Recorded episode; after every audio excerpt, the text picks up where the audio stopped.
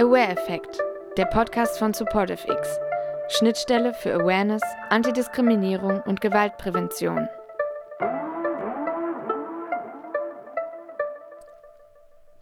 Es freut mich, dass ihr wieder dabei seid. Wir sind mittlerweile bei der schon vorletzten Folge angekommen, hier beim Podcast von Support FX.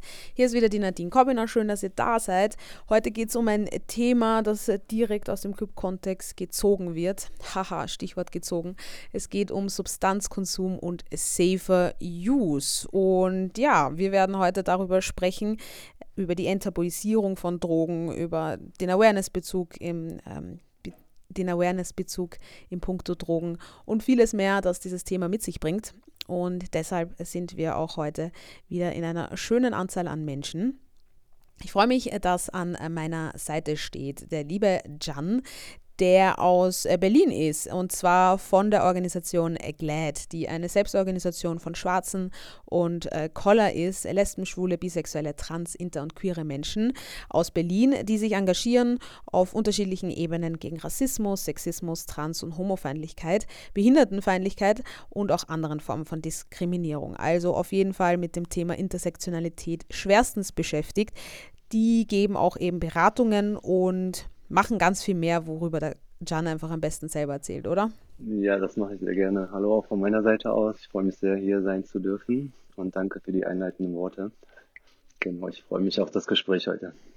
Ich freue mich auf alles, was du mit einbringen wirst. Wir haben uns ja schon ein bisschen kennengelernt. Da gibt es auf jeden Fall viel Input. Ja, viel Input geht sicher auch aus äh, von der lieben Pia, die soziale Arbeit studiert hat. Sie ist Teil von der Organisation drugscouts.de, so findet ihr diese Seite. Und zwar gibt diese ähm, Seite oder dieses Team, äh, diese Organisation Infos zu Drogen und dem Safer Nightlife, beantwortet Fragen und äh, berät und zwar über Konsum. Also wenn man den reflektieren möchte, verändern will, ähm, noch nie konsumiert hat oder schon damit äh, eher vertraut ist. Und ja, ihr Leitsatz ist Information statt Vorurteile. Äh, ich bin gespannt, was das heißt und warum das der Leitsatz ist. Hallo Pia, schön, dass du da bist. Hallo, ich freue mich auch hier zu sein. Ja, ich werde dann gleich mal äh, dich fragen, was denn so bei eurer Organisation da ist. Ich glaube, die erinnert mich ein bisschen an die, die es bei uns in Österreich gibt, die Check It heißt. Vielleicht kennst du die auch. Ja, ja, ja, die lieben Kolleginnen, die wir ver, ähm, verbreiten immer die ähm, Drug-Checking-Ergebnisse von, von den Kolleginnen und ah. äh, sind da immer ganz dankbar. Ah. Cool, ich dachte, die kommen auch von euch. Na, können wir dann später ein bisschen näher drauf eingehen, ähm, wer da wo was macht. Apropos Österreich, ich bin ja auch aus Österreich, aus Wien und da ist auch äh, Jaro her, unser äh, nächster Gast. Wir kennen uns eh auch aus der Arbeit ähm, vom Veranstalten. Jaro war nämlich äh, jahrelang Türsteher in einem sehr beliebten Club in Wien ist auch Gründungsmitglied bei dem Awareness-Kollektiv Aber Wien und auch der EG Club Kultur, wo ich ja auch mitgegründet habe. Deshalb sind wir da schon auf jeden Fall Buddies. Und Jaro initiiert und organisiert äh, seit Jahren auf universitärer, aber auch auf autonomer Ebene und ähm, ja, beschäftigt sich mit gesellschaftspolitischen Projekten und wird auf jeden Fall mehr erzählen, dass ich jetzt noch alles gar nicht sagen will.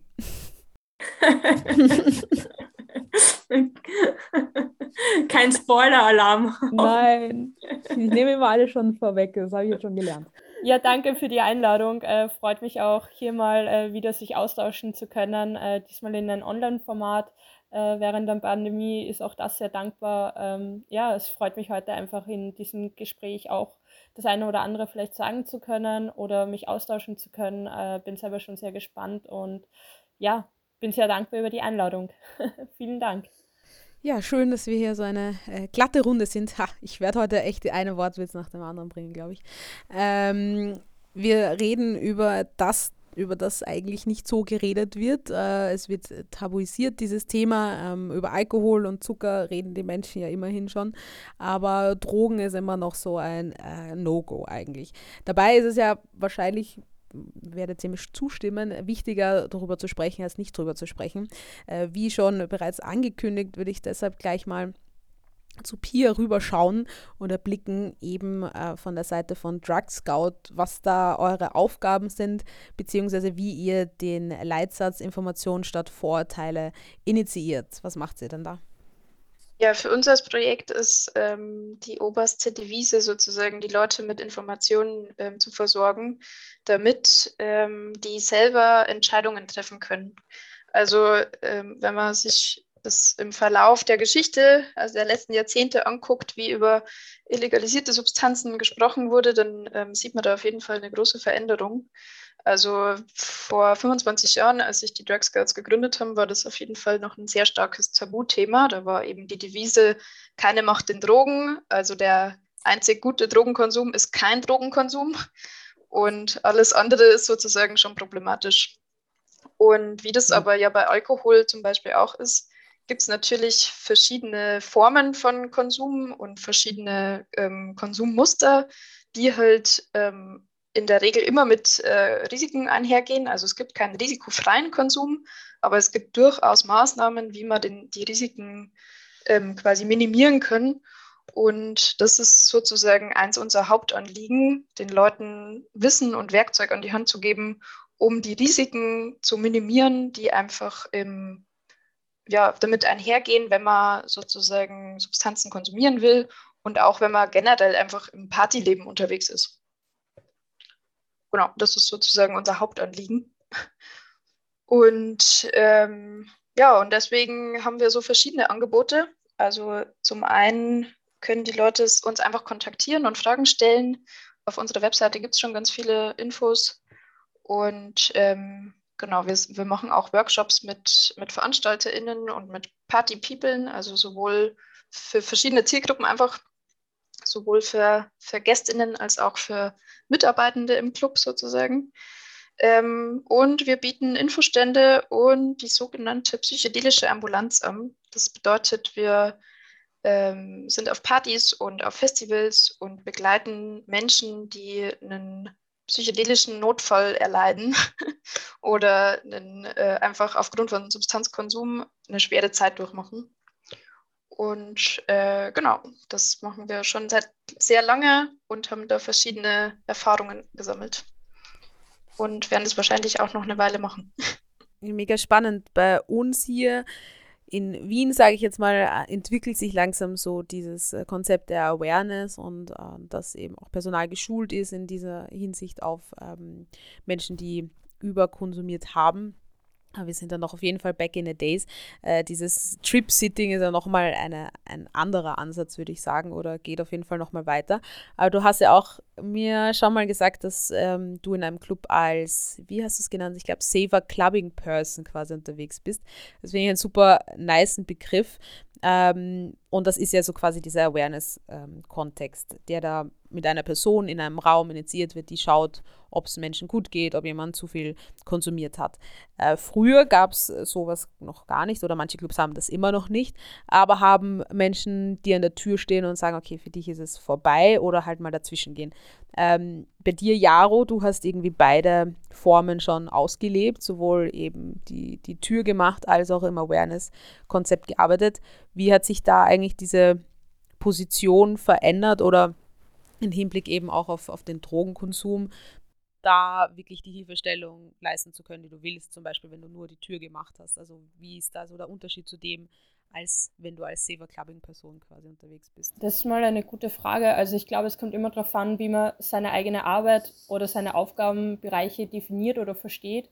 Ähm, Security vielleicht als ähm, Person, die nur die Tür macht, jetzt auch sehr, sehr, ähm, wie soll man sagen, undynamisch verstanden, ja, also tatsächlich nur an der Tür zu bleiben äh, äh, und, und da eine Auslese zu machen, zum Beispiel, das, da, darunter habe ich nie Security-Arbeit verstanden und äh, so habe ich auch nie mit meinem Team agiert.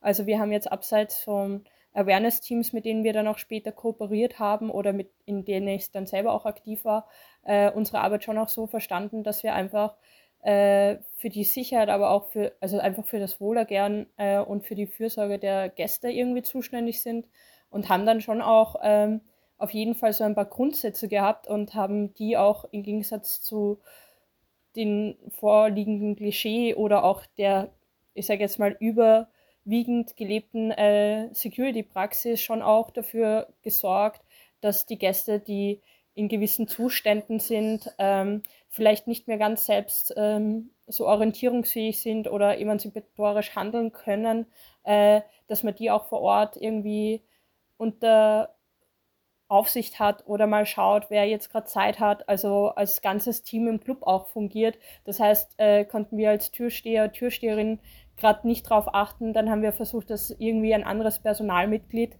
ähm, ein Auge drauf hat und haben uns da meistens abgewechselt, sodass wir versucht haben, dass Personen mal in einen etwas nüchteren Zustand wieder gelangen, ähm, um dann auch wieder handlungsfähiger zu sein und äh, auch weniger ein Risiko einzugehen, dass der Person dann außerhalb des Clubs etwas passiert. Also ähm, mir war es immer ganz wichtig, dass man nicht einfach dann die Person äh, aus dem Club schmeißt und sagt so, das geht gar nicht und du bist drüber und du hast zu gehen, äh, weil man de der Person einfach, äh, also die setzt man dann Gefahren aus.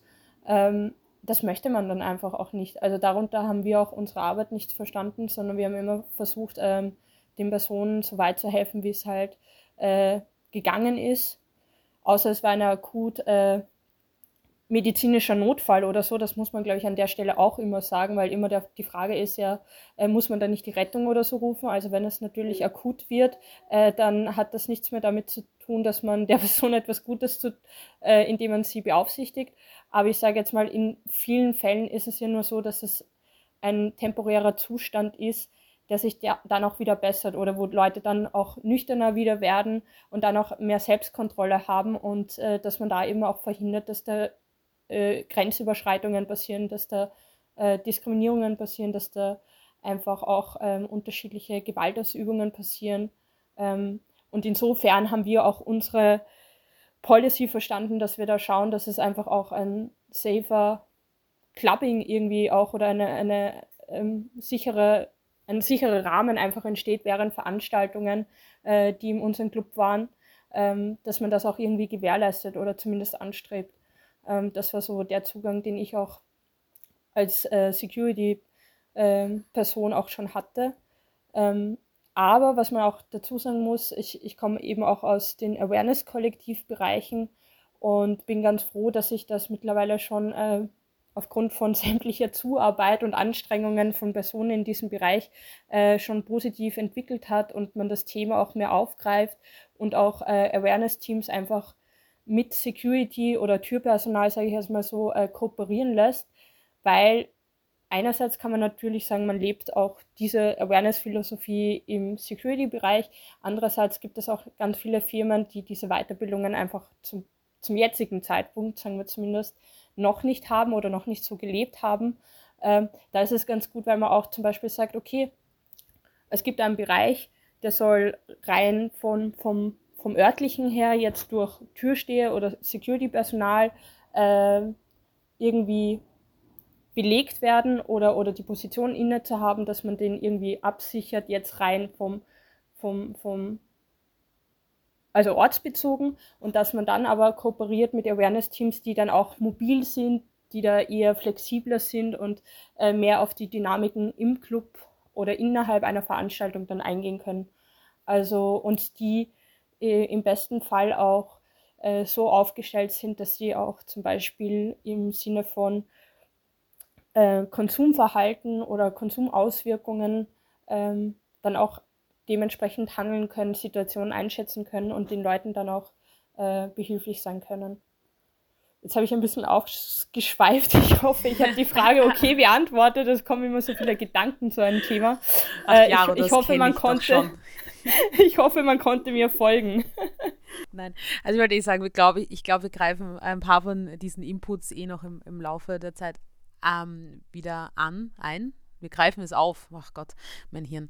Was du jetzt am Schluss gesagt hast, eben auch das Konsumverhalten, das wäre irgendwie so das, wo ich gerne als nächstes hingehen wollen würde ähm, wer verhält sich überhaupt danach zu konsumieren quasi. Also warum ähm, eben auch dieser Raum, wie ihr ihn schon genannt habt, eben der saferere Raum, also ein Clubraum wird äh, von uns Besuchenden auch oft immer so verstanden, dass es ein, ein Ort zum Los sich ähm, loslösen können, zum Loslassen, zum Freisein, zum sich spüren, ähm, entfalten, weiterentwickeln. Ähm, hier werden auch Freundschaften geschlossen, Liebeleien getätigt. Also das ist ja, warum wir das ja auch alle irgendwo lieben, diese ganze Dynamik dort. Und dann gibt es eben auch noch dieses, diese Mittel, die dabei helfen sollen. Eben der Alkohol ist äh, das Akzeptierte, obwohl wahrscheinlich, wie ihr auch wisst ähm, oder bestätigen könnt, durch den Alkoholkonsum ja oft viele gewalttätige Sachen eher passieren, dass ihr eigentlich bei dem Drogenkonsum gar nicht so ähm, jetzt an der ersten Front steht, dass die Menschen dadurch äh, gewalttätig werden, oder? Da würde ich gern so Richtung,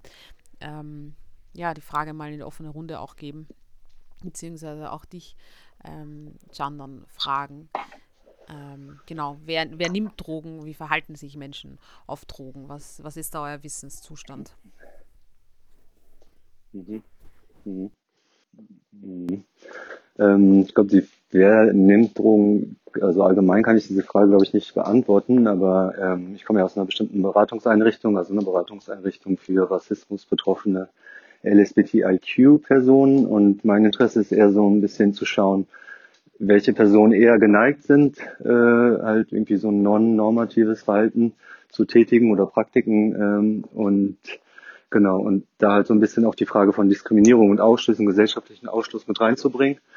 Ähm, jetzt gibt's hier, achso, und genau, ähm, und einfach so zu schauen, okay, gibt es da bestimmte eher höhere Vulnerabilitäten für bestimmte Konsumarten, dadurch, dass Menschen irgendwie Rassismus oder Homo und Queer und Transphobie ausgesetzt sind. Und wie wirkt sich sozusagen diese Überschneidung von bestimmten gesellschaftlichen äh, ja, Machtverhältnissen und Herrschaftsverhältnissen auf den Konsum aus? Und ich bin schon der Meinung, dass wenn man halt irgendwie in einer marginalisierten Position in der Gesellschaft lebt, sei es jetzt irgendwie aufgrund seiner Geschlechtsidentität oder sexuellen Orientierung, aufgrund seiner äh, ethnischen Herkunft, ähm, dass es da bestimmte Momente gibt, also ich kann jetzt nicht für alle sprechen natürlich, aber dass es da bestimmte traumatische Erfahrungen gibt bei den Menschen, die diese Menschen vielleicht eher dazu äh, bringen, ja, bestimmte Praktiken oder äh, Substanzmittelgebrauch ähm, in diese Richtung zu gehen. Und genau, mein Interesse halt auch heute hier im Gespräch wäre es so ein bisschen zu schauen, wie kann man da sozusagen diese Bedarfe, die es dann bei verschiedenen Menschen mit verschiedenen Betroffenheiten gibt, wie man die so ein bisschen aufdröseln kann, um passgenauere Angebote irgendwie zu erstellen. Genau, das wäre so ein bisschen meine Antwort auf deine Frage. Habe ich etwas vergessen? Ja, ich glaube nicht. Weiß nicht, sagst du es mir, ob du was vergessen hast? also ich, ich, ich glaube, ich nehme das vielleicht mal oder setze da mal an, wo, wo du, Chan, gerade aufgehört hast. Also okay. du bist ja in eine sehr spezifische Richtung schon gegangen. Mhm. Also mit einer ähm, äh, bestimmten Zielgruppe, die auch ein gewisses Konsumverhalten oder Konsummuster wahrscheinlich aufweist, äh, wozu auch gewisse Drogen vielleicht äh, mehr, mehr dazu zählen als andere. Ähm, ich hätte die Frage mal sehr allgemein aufgefasst und hätte gesagt, so, ähm, hätte das Thema kurz nochmal aufgemacht, weil äh, gerade auch, glaube ich, der Begriff Droge äh, assoziiert bei vielen schon mal sehr einschlägige Gedanken, äh, oft sehr negativ. Ähm, und ich glaube, ähm, das als Substanzkonsum zu sehen, ähm, hilft vielleicht auch mal nochmal das Spektrum breiter zu sehen. Also ich glaube, so, so vielseitig ähm, der Drogenkonsum ist äh, oder der Substanzkonsum, ähm, so vielseitig sind auch die, die Substanzen oder die Konsumentinnen, die diese selbst dann auch nehmen. Ähm, das heißt, natürlich äh, ist zum Beispiel, äh, sind Clubs oder Veranstaltungsorte äh, Orte, wo ähm, soziale Interaktionen getätigt werden, ein sozialer Austausch passiert, auch äh, Orte, wo ähm, Substanzen äh, immer wieder mal genommen werden, aus den unterschiedlichsten Gründen, aber auch von den unterschiedlichsten Personen. Aber äh, Substanzkonsum per se kann ja auch einfach ähm, sowohl im medizinischen, psychotherapeutischen Sinn, also auch oder Schmerztherapie oder so ähm, empfohlen oder genommen werden. Äh, das sind Sachen, die man dann oft gleich ausblendet mal. Also es hat oft gleich so einen sehr negativen Touch und dann auch sehr klischeehaft, also wie man sich dann Personen vorstellt, die dann irgendwie im Lokal oder im Club Drogen nehmen oder die eine Nacht äh, mit Substanzkonsum verbracht haben.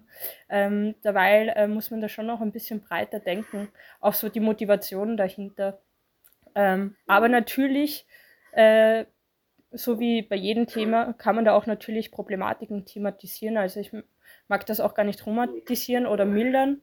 Aber ähm, ja, ich glaube, es kommt immer darauf an, wo man den Fokus legt. Und da sind dann halt vielleicht die ein oder anderen Zielgruppen mehr vertreten oder die ein oder anderen Konsummuster mehr vertreten.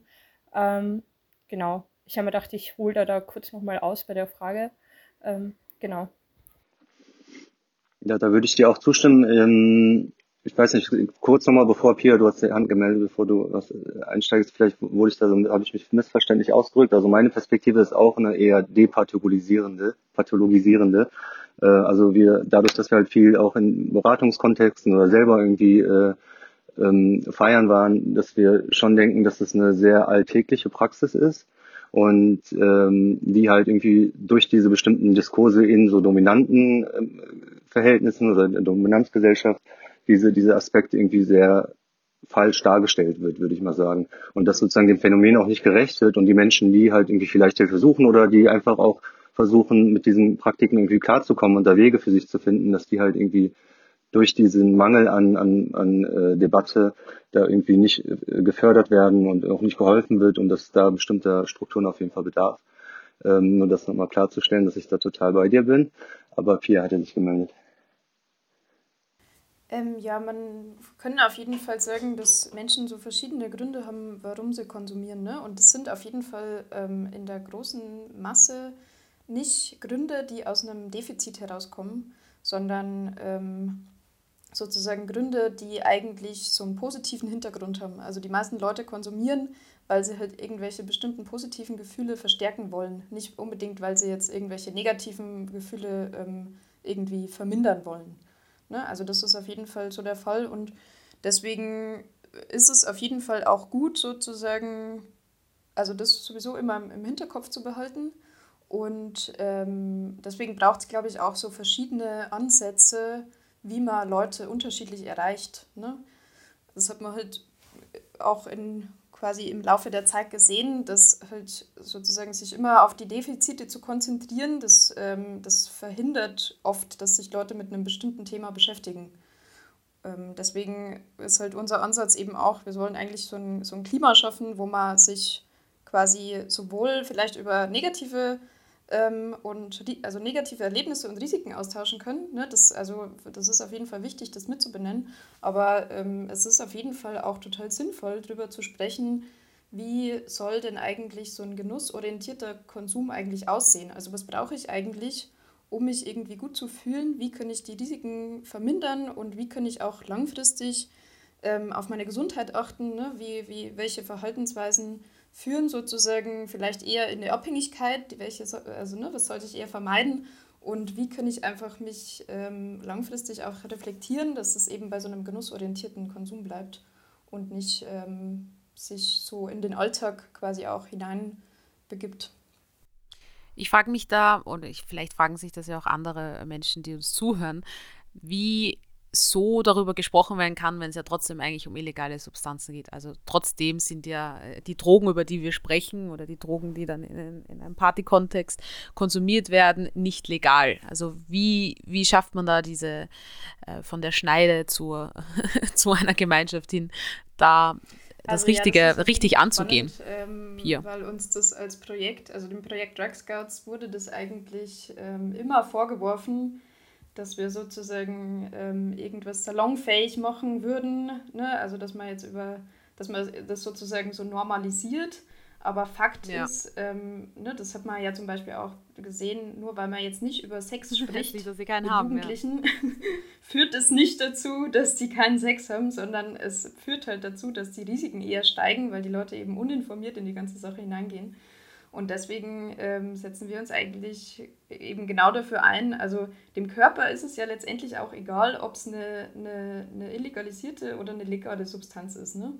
Also ähm, deswegen, deswegen setzen wir uns eigentlich dafür ein, dass man sich gerade darüber austauscht, ne? was sind irgendwie gute, also was sind zum Beispiel gute Dosierungen, ne? also darüber informiert, ähm, was, was ist eigentlich eine, eine geringe Dosis, was ist eine große Dosis und was, ab wann ähm, ist, sagt, spricht man eigentlich von einer Überdosierung. Also solche Sachen, ähm, die sind natürlich im ersten Moment, irritieren die vielleicht den einen oder, oder die andere Person, weil es ähm, so ungewohnt ist, sich über verbotene Sachen auszutauschen. Aber eigentlich ist das total wichtig, um halt Drogennotfälle zu verhindern. Also einfach drüber sprechen. und es gibt ja mittlerweile äh, zum Glück auch viele Möglichkeiten, anonymisiert drüber zu sprechen ne? und, und, und halt Informationen auszutauschen, wo man sich jetzt vielleicht nicht auch selber gleich total outen muss oder so sondern ähm, wo es einfach um den Austausch geht, der halt von verschiedenen Erfahrungswerten um lebt. Austausch geht, der halt von verschiedenen Erfahrungswerten lebt.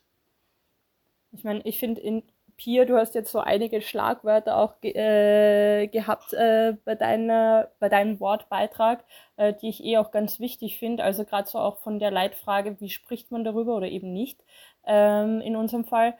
Ähm, ich glaube, es ist ganz wichtig, auch ein bisschen so von veralteten Mustern wegzugehen. Also wenn ich mir vorstelle, ähm, es gibt ja auch einiges, was auch schon Teil eurer Arbeit ist äh, bei Drug Scouts oder bei CLAD, ähm, schon auch innerhalb der Clubkultur Sachen einiges an Arbeit oder, oder äh, Input, aber auch außerhalb dieser Clubkultur zum Beispiel äh, sollte es meiner Meinung nach auch in Bildungsstätten einfach eine Entwicklung geben, eine äh, einfach ein besseres integrieren in, in dieses Bildungssystem.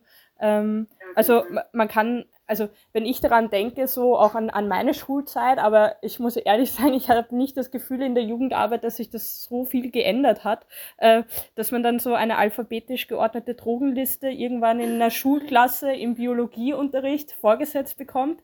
Äh, das sind vielleicht so fünf äh, Substanzen gelistet, die, die eh schon fad sind, weil jeder, der circa 16 ist, sich denkt so, ah, kenne ich eh schon alles, äh, dann stehen vielleicht ein bis drei Sätze dort, wo man sich auch denkt, das klingt so fad und theoretisch, man kann gar nichts damit anfangen, dann hat so hat's eh jeder gelesen, hat es eh jeder verstanden, passt zum nächsten Thema. Und dann denke ich mir so, wie, wie sollen dann Leute irgendwie ein, ein Wissen aufbauen oder irgendwie das Gefühl haben, dass der Raum dafür da ist, dass man sich darüber austauscht, dass man Fragen stellt, ähm, dass man die Dinge, die einen dann im Kopf herumschwirren oder die man hört oder die man sieht, dann auch irgendwie ähm, formulieren kann oder da auch irgendwie was für sich und für sein Alltagsleben mitnehmen kann. Also ich, ich, ich appelliere immer, dass da auch einfach oder auch so Gruppen wie Drug Scouts oder Check It oder so, dass, dass die auch äh, viel stärker in Schulsysteme eingebunden werden. Hat natürlich immer auch mit äh, Regierungsformen zu tun, auch wie du äh, da angemerkt hast, so von wegen, äh, wie wird über Sexualkunde berichtet oder wie ist das im Unterricht vorgesehen, je nachdem, wer da gerade politisch am Hebel steht, ist natürlich das mehr oder weniger gewollt. Und ich finde, das ist ganz analog auch zu dem Thema äh, Drogen- oder Substanzkonsum zu sehen. Ich finde halt, da gehört einfach mehr getan ähm, und das ein bisschen praxisorientierter gestaltet, dass da Personen von Vereinen einfach an die Schulen kommen oder an, an, an, an Bildungsstätten oder so und da einfach drüber reden oder an, also so ähm, FAQs stellen, wo, wo dann Jugendliche dann auch tatsächlich ohne vielleicht auch äh, der Professoren oder so Fragen stellen können, also die sie halt wirklich interessieren. Machen sie halt nicht, weil sie ja immer noch mit der Angst schulen, oder? Wenn mit der Angst geschult wird und mit der Angst eine Gesellschaft geleitet wird, dann ähm, wird ja auch so quasi das Wissen ähm, nicht weitergegeben, weil halt einfach nur die Angst verbreitet wird, oder? Über Drogen und, und die Gefahren quasi, die über, äh, Überkonsumation und, und dann Bücher wie Christiane F. und ja, genau. Bahnhofszoo und damit halt ja, ja, die Angst steigt, oder? Ja, ich sehe das genauso. Ich habe auch als äh, Jaro das jetzt mit der Bildung, also mit dem Bereich Bildung geschildert hat, muss ich auch genau an diesen Film denken und an diese Angst, die man bekommen hat. Und ich finde das halt auch überhaupt nicht förderlich für die Menschen, die halt irgendwie konsumieren. Ähm, oder wenn man dann irgendwie das erste Mal äh, konsumiert und dann diesen Film geguckt hat vorher, man kommt ja so in so eine krasse Angstsituation dann wieder rein und man stigmatisiert sich selber, man kann mit niemandem drüber sprechen. Ähm, ich glaube, das erhöht dann auch nochmal das Risiko für die Menschen, die sich halt dafür entscheiden, das zu machen, aus welchen Gründen auch immer. Und ich finde halt auch, dass nur weil es jetzt gerade illegalisiert ist, wir sehen es ja am Beispiel von Cannabis, dass das ja kein Status quo ist. Also es ist ja eine gesellschaftliche Aushandlung, welche Droge jetzt irgendwie erlaubt ist und welche nicht. Und ich glaube, da bedarf es halt auch weiter einfach gesellschaftlicher Debatten von halt auch äh, betroffenen Communities heraus. Ähm, weil ich finde zum Beispiel irgendwie auch Politik, wenn irgendwie so Drogenbeauftragte oder sowas, die sind alle so mit so einem komischen ähm, äh, Ansatz an, den, an, an dem Thema, also ein sehr konservatives und verengtes und stigmatisierender Blick. Ähm, ich glaube, genau, das so dieses Ding, Argument von es ist illegal, ist ja, die Leute machen es ja trotzdem und die müssen wir irgendwie schützen. Und da ist, glaube ich, Information, also so eine präventive Arbeit, ähm, das Allerwichtigste. Und halt auch eine gesellschaftliche Debatte über, was ist erlaubt und was ist nicht erlaubt. Präventiv führt mich zu Pia. Mhm. ja, ich wollte da gerade noch anschließen, ne? weil ähm, das, was glaube ich auch vielen Leuten nicht bewusst ist, ist, dass halt bestimmte Risiken auch erst durch die Illegalität entstehen. Also, ne, mhm. ne, dass zum Beispiel halt nicht klar ist, welche Inhaltsstoffe sind eigentlich in den Substanzen.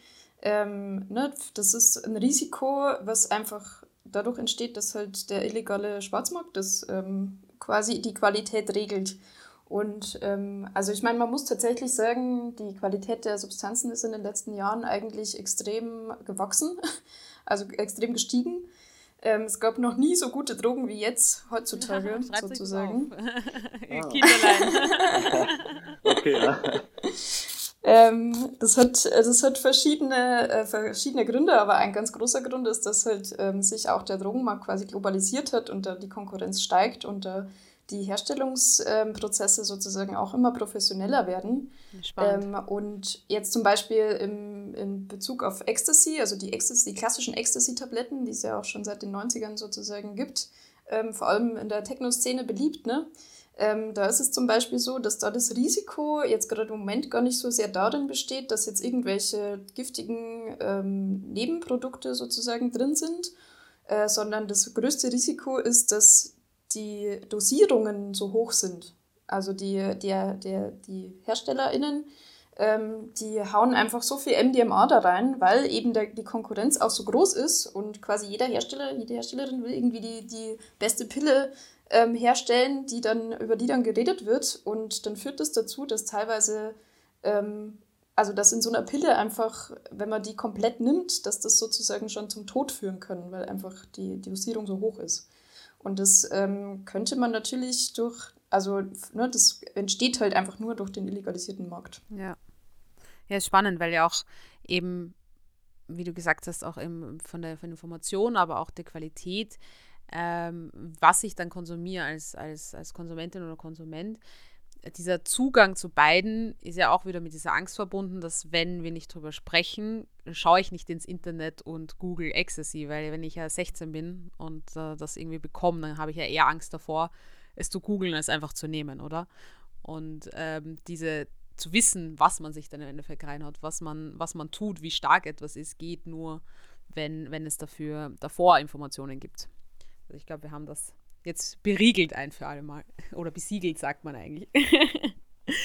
ähm, ich frage mich da irgendwie auch, wie es im Vergleich aussieht zu zum Beispiel jetzt der, der Pharmaindustrie. Also es gibt ja auch leistungsfördernde Mittel, die äh, rezeptverschrieben Menschen einfach sich nehmen können. Ähm, dann aber auch in die andere Richtung ist Ritalin ja auch so ein, ein Trend gewesen oder Xenex und so Sachen. Ähm, Xenex ist ja für oder gegen ähm, Angststörungen eigentlich, oder? Bitte unterbricht mich, wenn ich was Falsches sage. Ähm, da ist ja auch so die Frage, so, warum sind solche Substanzen da teilweise legal, andere sind illegal, weil sie nur das Soziale auf eine Art fördern? Oder was sind da so eure Gedanken zu dem Thema eben, weil auch Pia es schon angesprochen hat, so was legal ist oder nicht, dann wird einfach entschieden, aber prinzipiell ist es eine Substanz. Äh, was sind da eure ähm, Gedanken zu dieser legalen versus illegalen äh, Konsumation von Dingen, von Substanzen. Also ich glaube, einerseits muss man, äh, wie bei so vielen Themen, so einmal so dieses wirtschaftliche Interesse vielleicht sehen, wo auch sicher äh, ähm, die Pharmazie auch mit reinspielt, ganz dringend. Mhm. Ähm, dann auch politische äh, Machtverhältnisse. Und dann äh, natürlich, also man kann sich vorstellen, all, alle illegale Substanzen, die es gibt, die waren davor halt mal legal. Bis zu diesem Punkt, wo sie illegal äh, gesetzlich dann irgendwo verankert worden sind. Und ähm, also für mich ist der große Unterschied, äh, das liegt jetzt nicht an den Substanzen selber oder was äh, kann als, äh, als ähm, pharmazeutisches Mittel verschrieben werden und was ist eine Droge äh, und wo ist da der Kipppunkt. Also für mich liegt das vor allem in wirtschaftlichen und politischen Interessen ähm, und Handhabungen. Mhm. Ähm, ja, ich kann mich da auf jeden Fall anschließen. Also es hat auf jeden Fall nichts mit irgendwelchen wissenschaftlichen ähm, Risikoeinschätzungen zu tun, ob eine Substanz äh, legal oder illegalisiert ist. Ähm, sondern es sind auf jeden Fall halt politische Entscheidungen, die im Laufe der Zeit halt irgendwann mal getroffen wurden. Und ähm, ich glaube, was halt so dazu geführt hat, warum halt bestimmte Substanzen illegalisiert werden. Da gibt es sicherlich verschiedene Gründe, aber einer ist mit Sicherheit auch, dass irgendwie, glaube ich, vielen Leuten so das Thema Rausch an sich vielleicht ein bisschen suspekt ist. Also ich meine, mit Alkohol hat man es natürlich so, Alkohol ist natürlich schon seit Ewigkeiten in unserer Gesellschaft so integriert quasi und die Gesellschaft ist so damit gewachsen. Man hat ja auch in in den USA quasi mal kurzzeitig versucht, den Alkohol zu verbieten. Das ist ganz stark nach hinten losgegangen. Also da, das war quasi der, die Grundlage der Mafia, die sich da gebildet hat. Und einfach, also ne, die Kriminalität ist einfach extrem gestiegen während der Zeit. Ähm, neben anderen Problemen auch.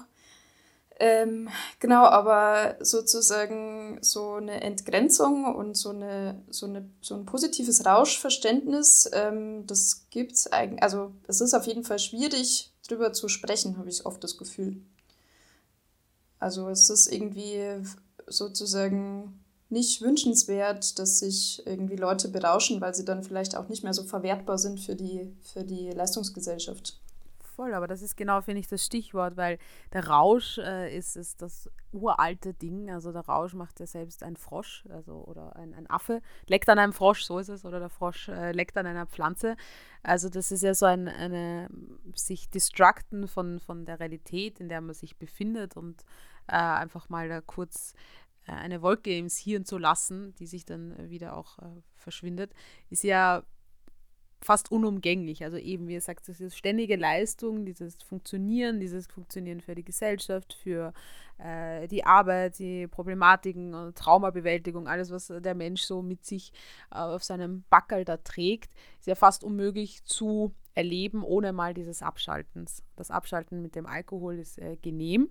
Äh, das äh, Konsumen oder das sich äh, aufpushen mit anderen Substanzen, um wieder leistungsstärker zu äh, sein ist ja eigentlich auch genehm. Also ich glaube auch, dass es irgendwie, wie du sagst, mehr darum geht, dass es dieser Rausch nichts Adrettes ist, oder? Oder dass es, ähm, wenn alle die ganze Zeit berauscht werden, wird nichts passieren.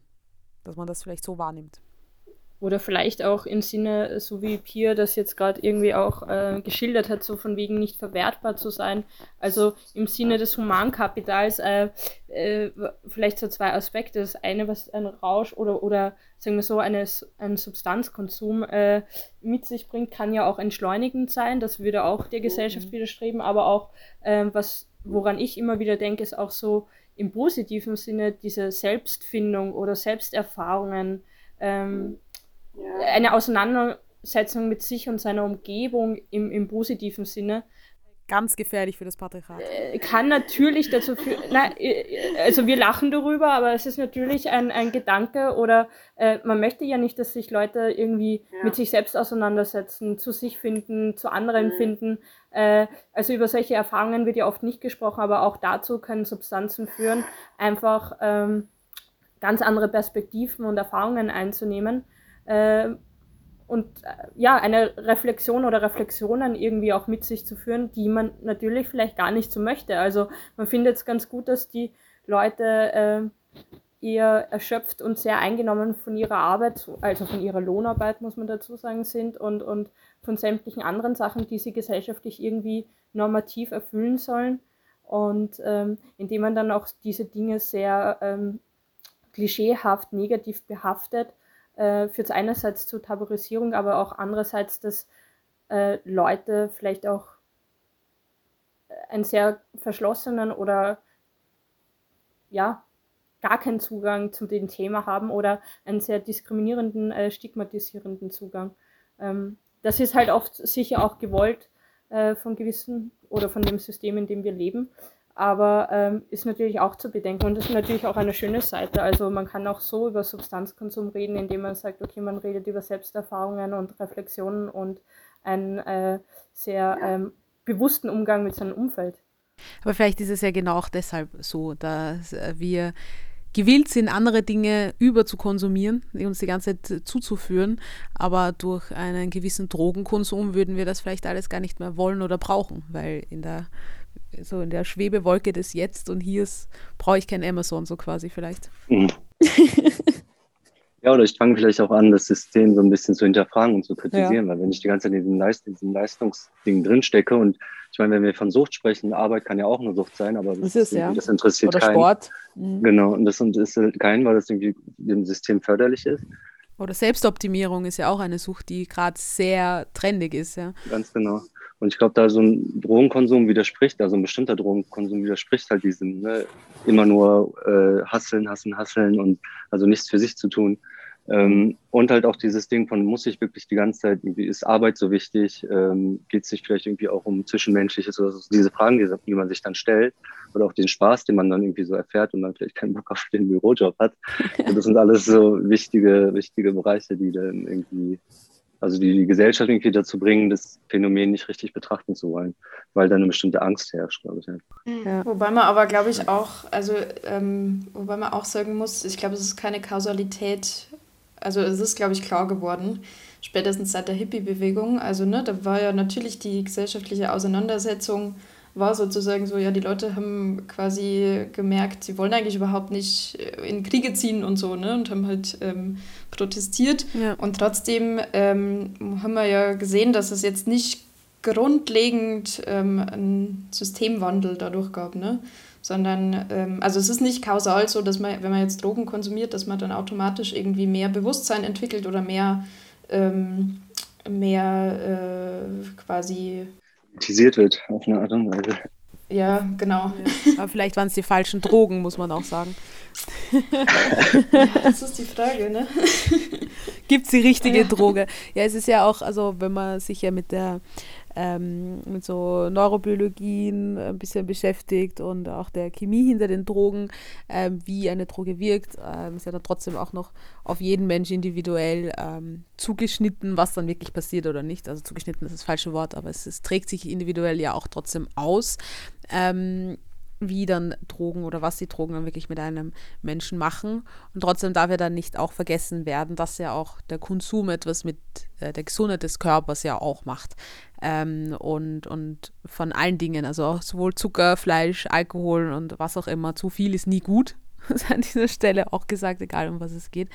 Ähm, mich würde da ein bisschen interessieren, trotzdem von euch so, wie habt ihr eine, habt ihr eine Statistik, Statistik oder eine, eine Idee davon, wie, wie viele Menschen eigentlich dann doch zu viel genommen haben? Also ist es, ist es gang und äh, stetig, dass der Mensch zu viel konsumiert und dann umfällt im Club zum Beispiel oder äh, die Menschen, die zu euch zur Beratung kommen, äh, bei dir Pia oder bei dir Jan, sind die ähm, immer schon weit gefährdet oder kommen Menschen eigentlich früher in einem früheren Status eh drauf, hey, jetzt reicht's, jetzt ist es genug.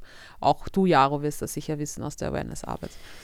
Ähm, also im Großen und Ganzen muss man sagen, ähm, die meisten Leute, die Substanzen konsumieren, also das sieht man ja eigentlich bei Alkohol auch, ähm, oder also ne, das ist oft gar nicht so bewusst, aber man muss sagen, die meisten, die allermeisten Leute kommen eigentlich ganz gut damit klar.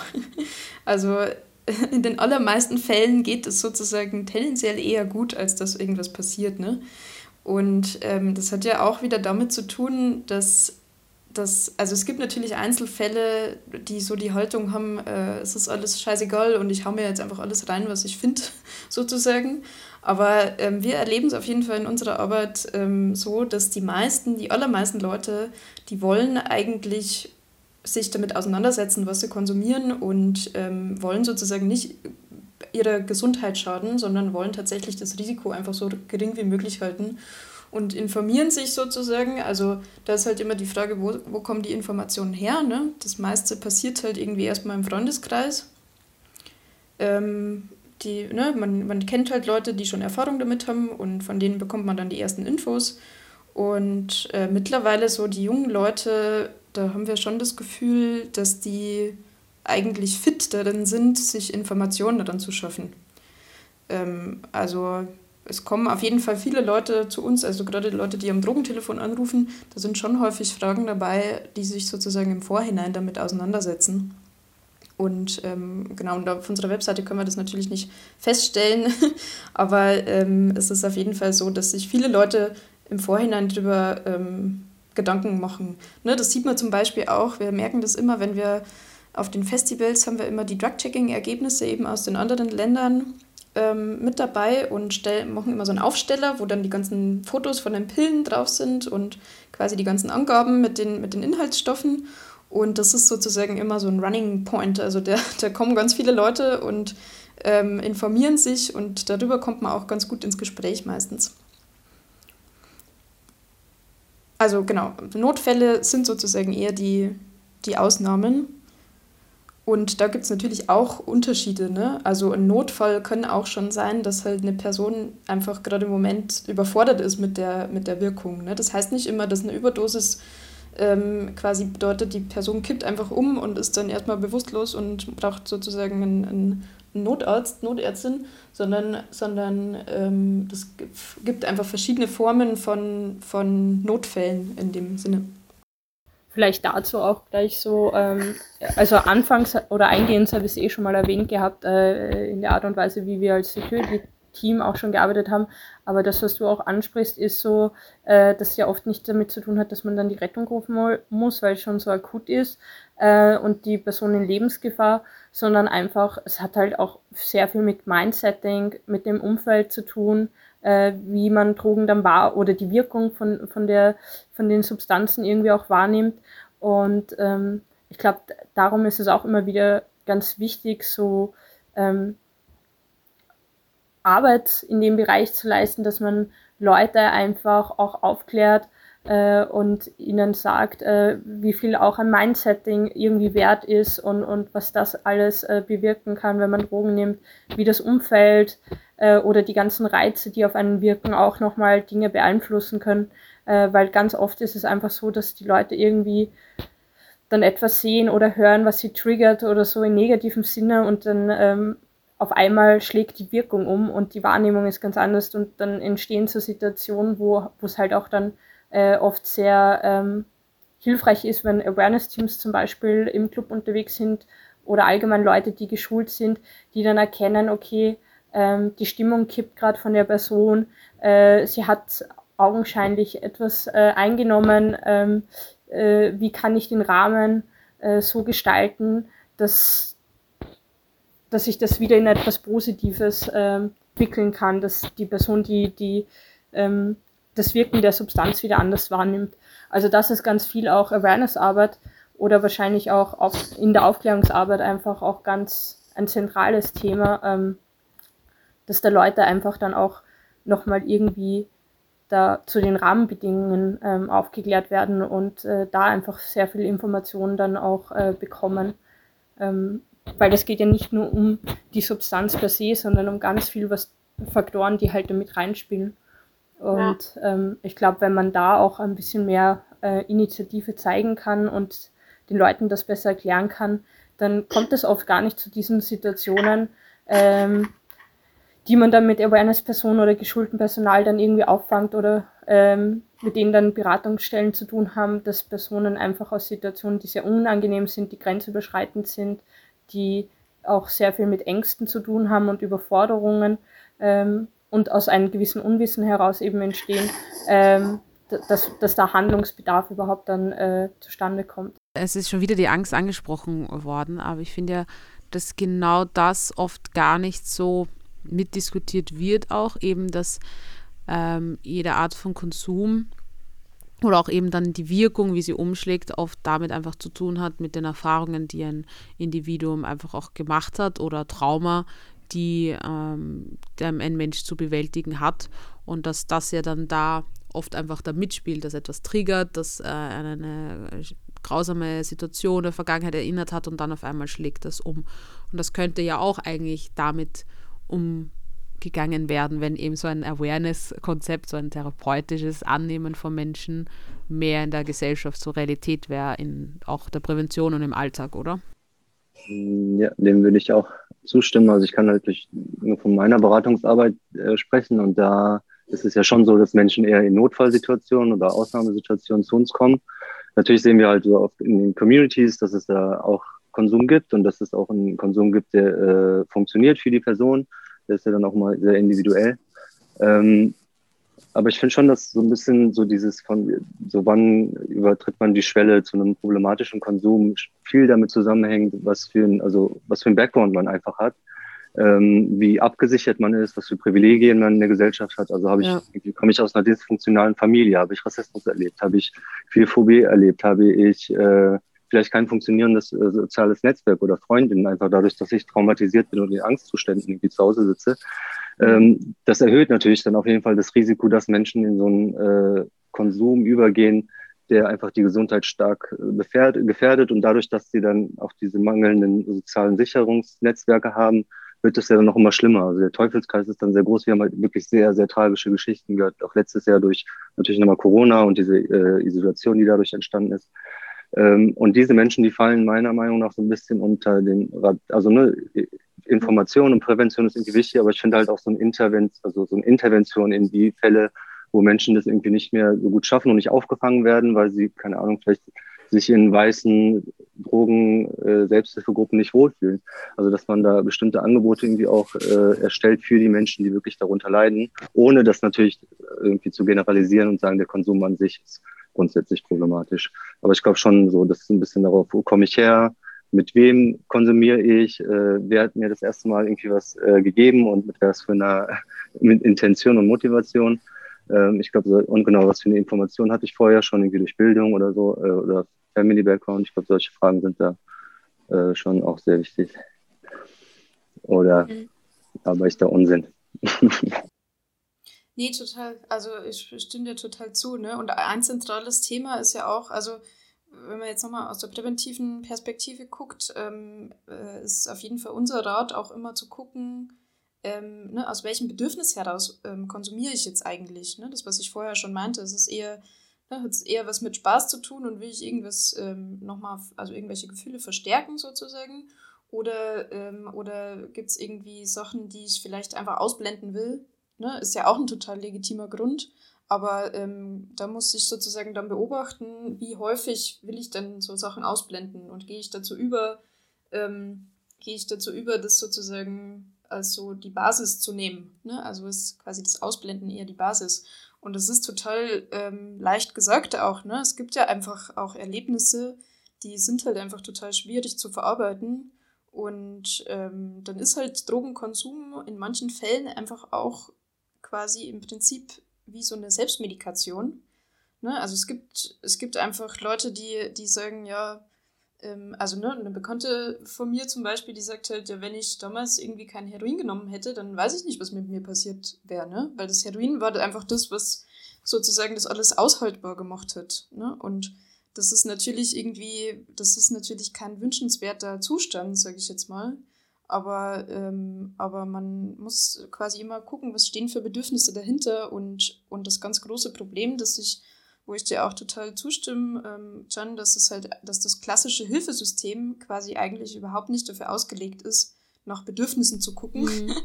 sondern, ähm, sondern dass es teilweise einfach ja noch veraltete Vorstellungen gibt von eben Abhängigkeit und wie sich, ähm, wie sich so eine Erkrankung irgendwie ähm, dann lösen lässt. Ne? Also es ist häufig noch irgendwie so diese, diese Haltung auch in der Gesellschaft ja vorhanden, ja, Abhängigkeit, das ist, da ist man ja mehr oder weniger so selber dran schuld. Ja, voll. Also man muss sich da einfach nur zusammenreißen und dann, ähm, dann geht's. Reiß dich mal zusammen, dann geht das schon. Ja, ja. Genau, dann geht's schon, ne? Oder so die Sache von die ganzen Kontakte abbrechen. Und ich finde das so zum Beispiel bei queeren Personen und ne, marginalisierten Personen, die sowieso nur so einen kleinen Bekanntenkreis haben, äh, der dann vielleicht halt auch konsumiert und dann dieser Person in so einem klassischen Therapiesetting zu sagen, ja, mach das und das und äh, äh, dann schaffst du das irgendwie, ist halt so, geht halt so völlig an der Realität von diesen Personen vorbei und mhm. dann fühlt man sich natürlich auch in so einem Therapiesetting nicht gesehen und äh, hat halt nicht genug Hilfe, um das vielleicht irgendwie zu schaffen. Also so kleine Schritte zu finden und zu sagen, okay, ich treffe mich vielleicht nur mit dieser einen Person, weil die konsumiert gesünder oder sowas. Also so Zwischenwege zu finden finde ich halt auch ganz wichtig, und vor allem halt auch in diesem Gesundheitssystem zu schauen, wo gibt es da immer noch Lücken, wo werden Menschen nicht aufgefangen und nicht gesehen in ihren ja, komplexen Lebensrealitäten einfach. Mhm. Aber ich glaube halt auch, dass da die Stärke von sozialer Arbeit oder von, von Awareness-Teams und, und Initiativen und Kollektiven und Vereinen liegt, die in diesem Bereich tätig sind, weil die Stärke ja darin liegt eigentlich, dass wir äh, bedürfnisorientierte Arbeit leisten, dass wir mhm. bedürfnisorientiert handeln.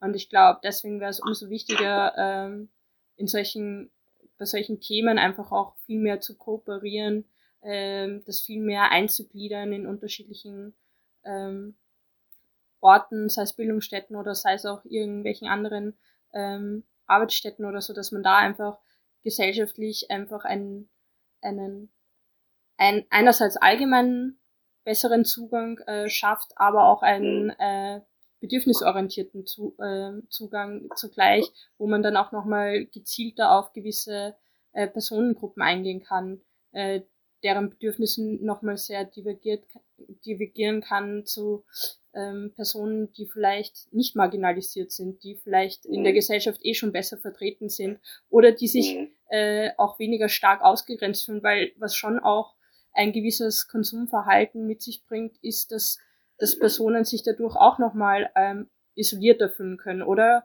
Können und sich denken so, äh, ich, ich fühle mich eh schon irgendwie wie ein Alien oder Außenseiter, Außenseiterin und habe da eh schon meine eigenen Troubles, die keiner versteht.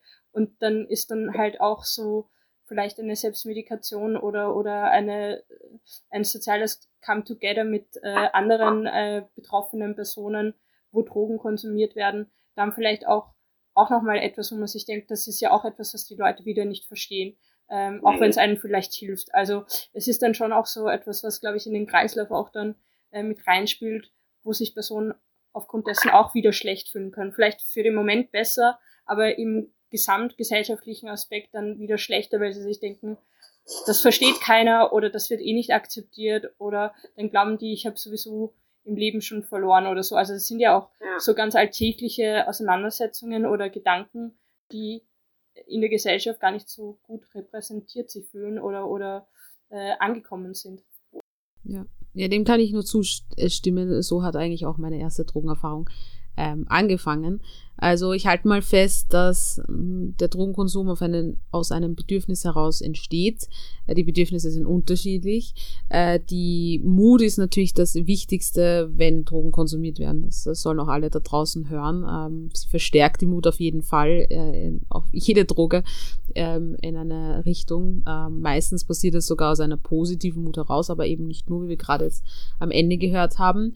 Irrsinnig wichtig ist, sind dabei das Setting und auch die Umgebung Umgebung, äh, wo auch Awareness-Personen oder ebenso Safer Clubbing Persons helfen.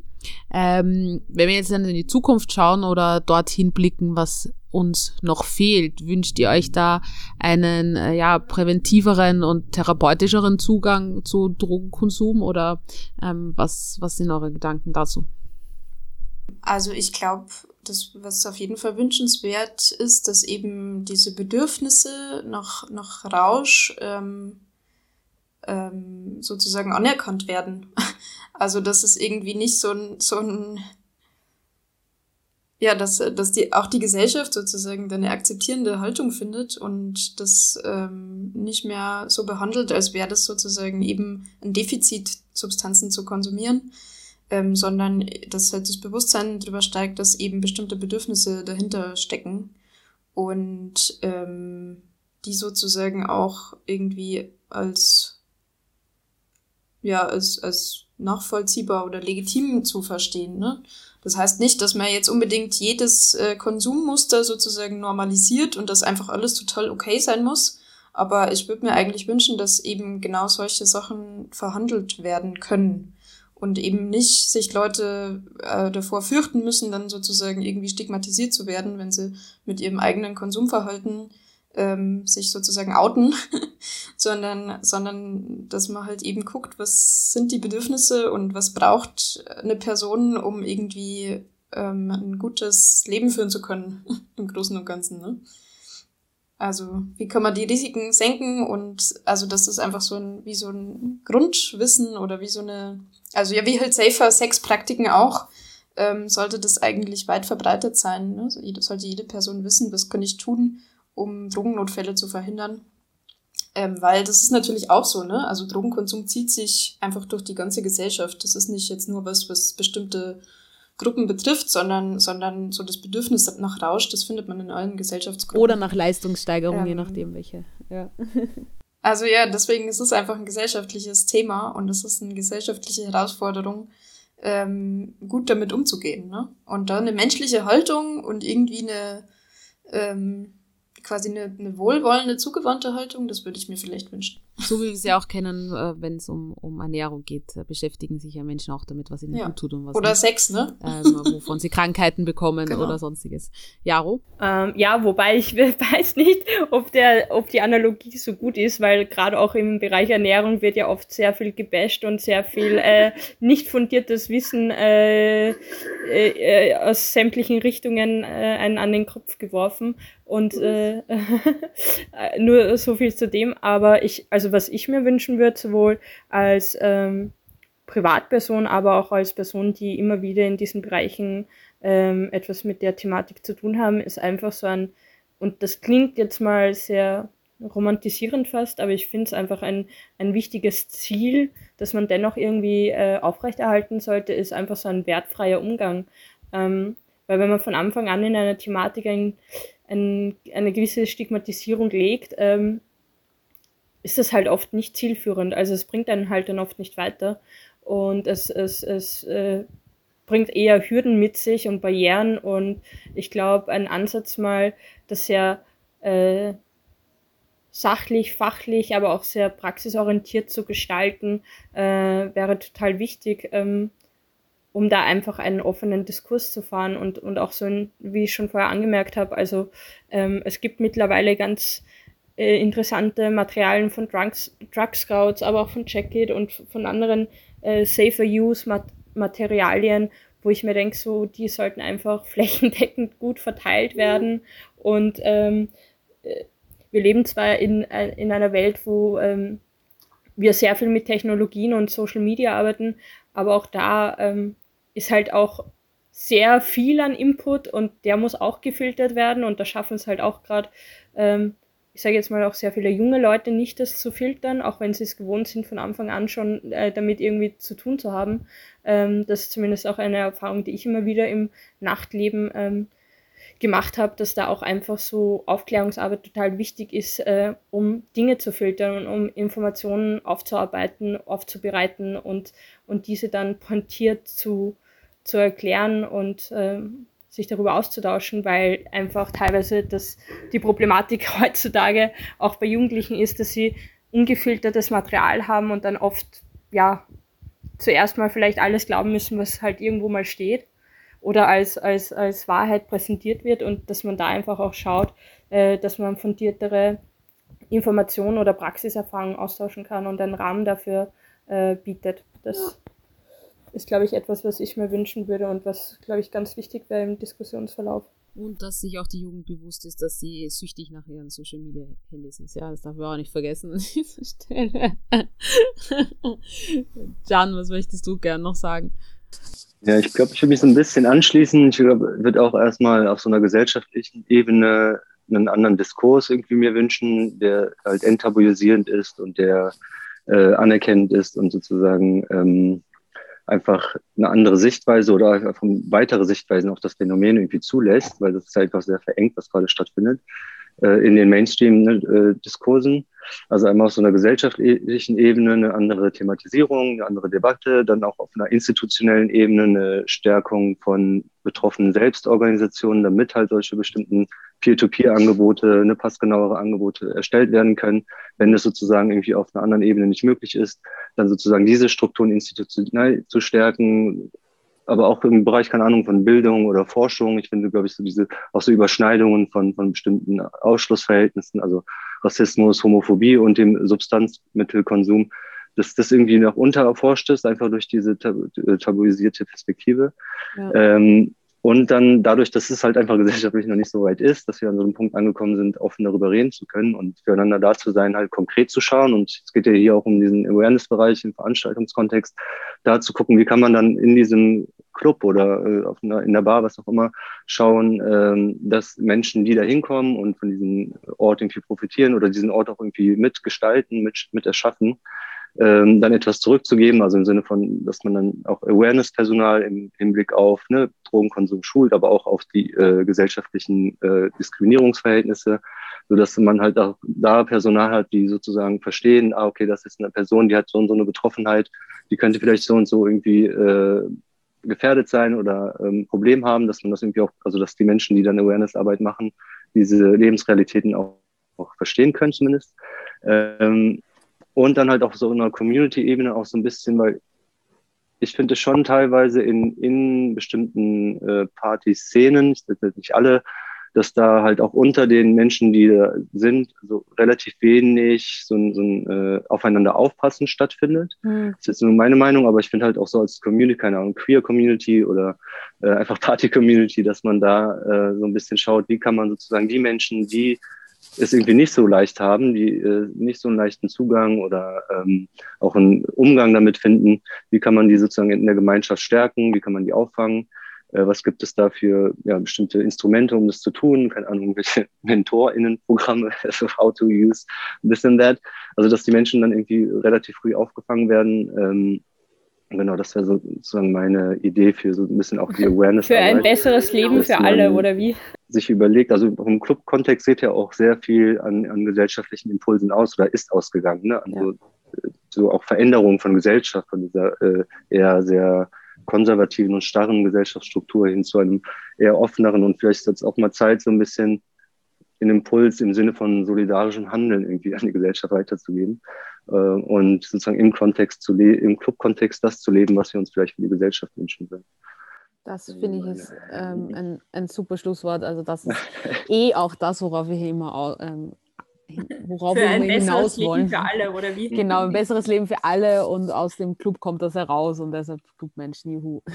Nein, ich aber so quasi wurscht, wo man im Blick äh, klar ist, äh, konsumiert wird etwas. Also entweder ob man jetzt am Uhu schnüffelt als, als dreijähriges Kind oder mhm. irgendwelche Drogen konsumiert, dessen Namen ich nicht mehr kenne, weil ich sie mir niemals leisten könnte, ähm, gibt es Drogen in allen Gesellschaftsschichten ähm, verborgen oder nicht verborgen und, und äh, eben das Enttabuisieren, wie wir es eh schon schön festgehalten haben und auch äh, das eben gemeinschaftliche Aufeinander achten und, und vertrauter Umgang und bewusster Umgang mit Dingen soll dem genauso offen sein wie bei anderen.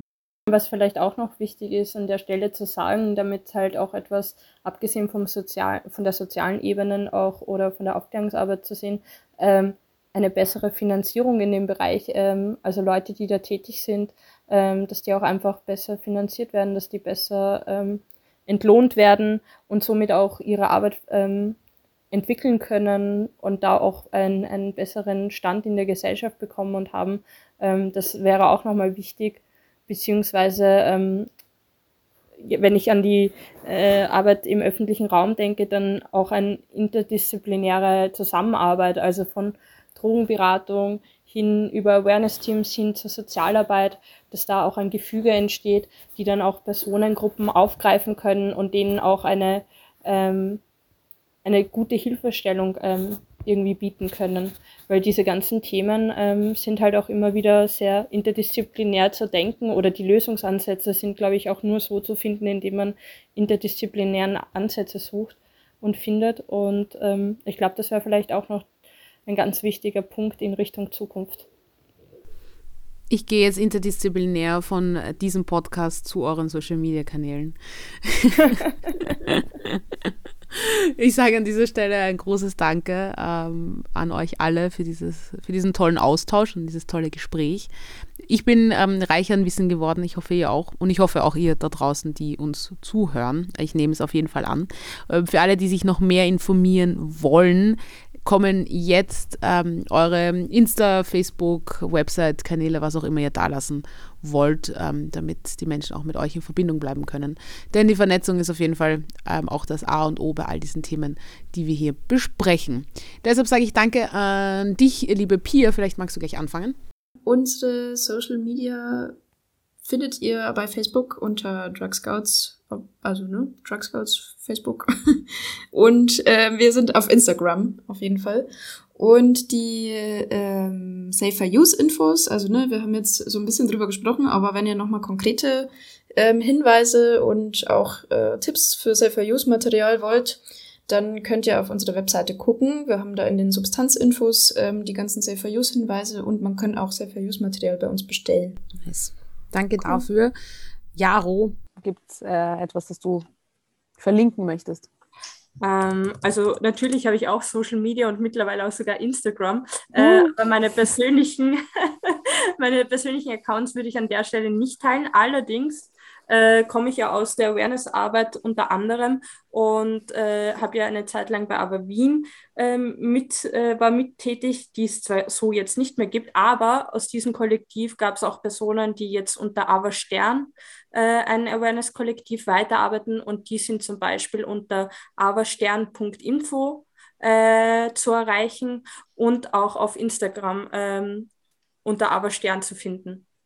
Nice. Also wer, wer da sich gerne einlesen möchte oder da irgendwie Fragen hat ähm, oder natürlich auch unter der Interessensvertretung Clubkultur, ähm, wo ich auch mitarbeite, sind wir auch zu finden. Das heißt, falls da auch nochmal Fragen entstehen sollten in diesem Kontext, dann könnt ihr auch die ähm, IG Clubkultur-Seite aufsuchen und uns da auf unterschiedlichen Social-Media-Kanälen äh, schreiben und erreichen. Genau, das ist clubkultur.org an dieser Stelle. Ähm, Org, schön, dass du auch dabei warst, lieber Jan von Eglat. Vielleicht auch mhm. noch eure oder deine. Mhm. Äh, einmal, wir haben halt eine Homepage, die findet ihr unter www.glad.de und Glad wird G-L-A-D-T geschrieben. Also wie das englische Glad, aber dann mit einem T noch dahinter. Und wir haben auch Instagram und da unser Name ist gelät, kleingeschrieben, unterstrich e.v. Facebook haben wir auch, aber das weiß ich gar nicht. ja, wahrscheinlich auch irgend sowas mit G-L-A-D-T. Genau. Wenn man uns irgendwie eine Frage schreiben will oder irgendwie Beratung oder sowas möchte, dann info at glad.de eine E-Mail schreiben. Dankeschön.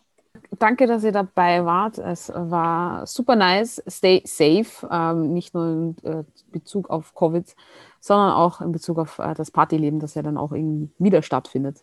Mehr oder weniger. Schauen wir mal. War schön, dass ihr dabei wart.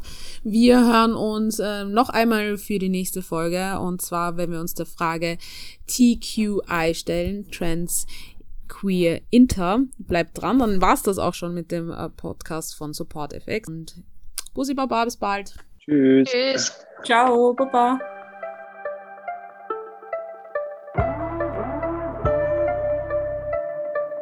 Ein Projekt gefördert von Demokratie Leben, der Stadt Leipzig und der Heidehof Stiftung.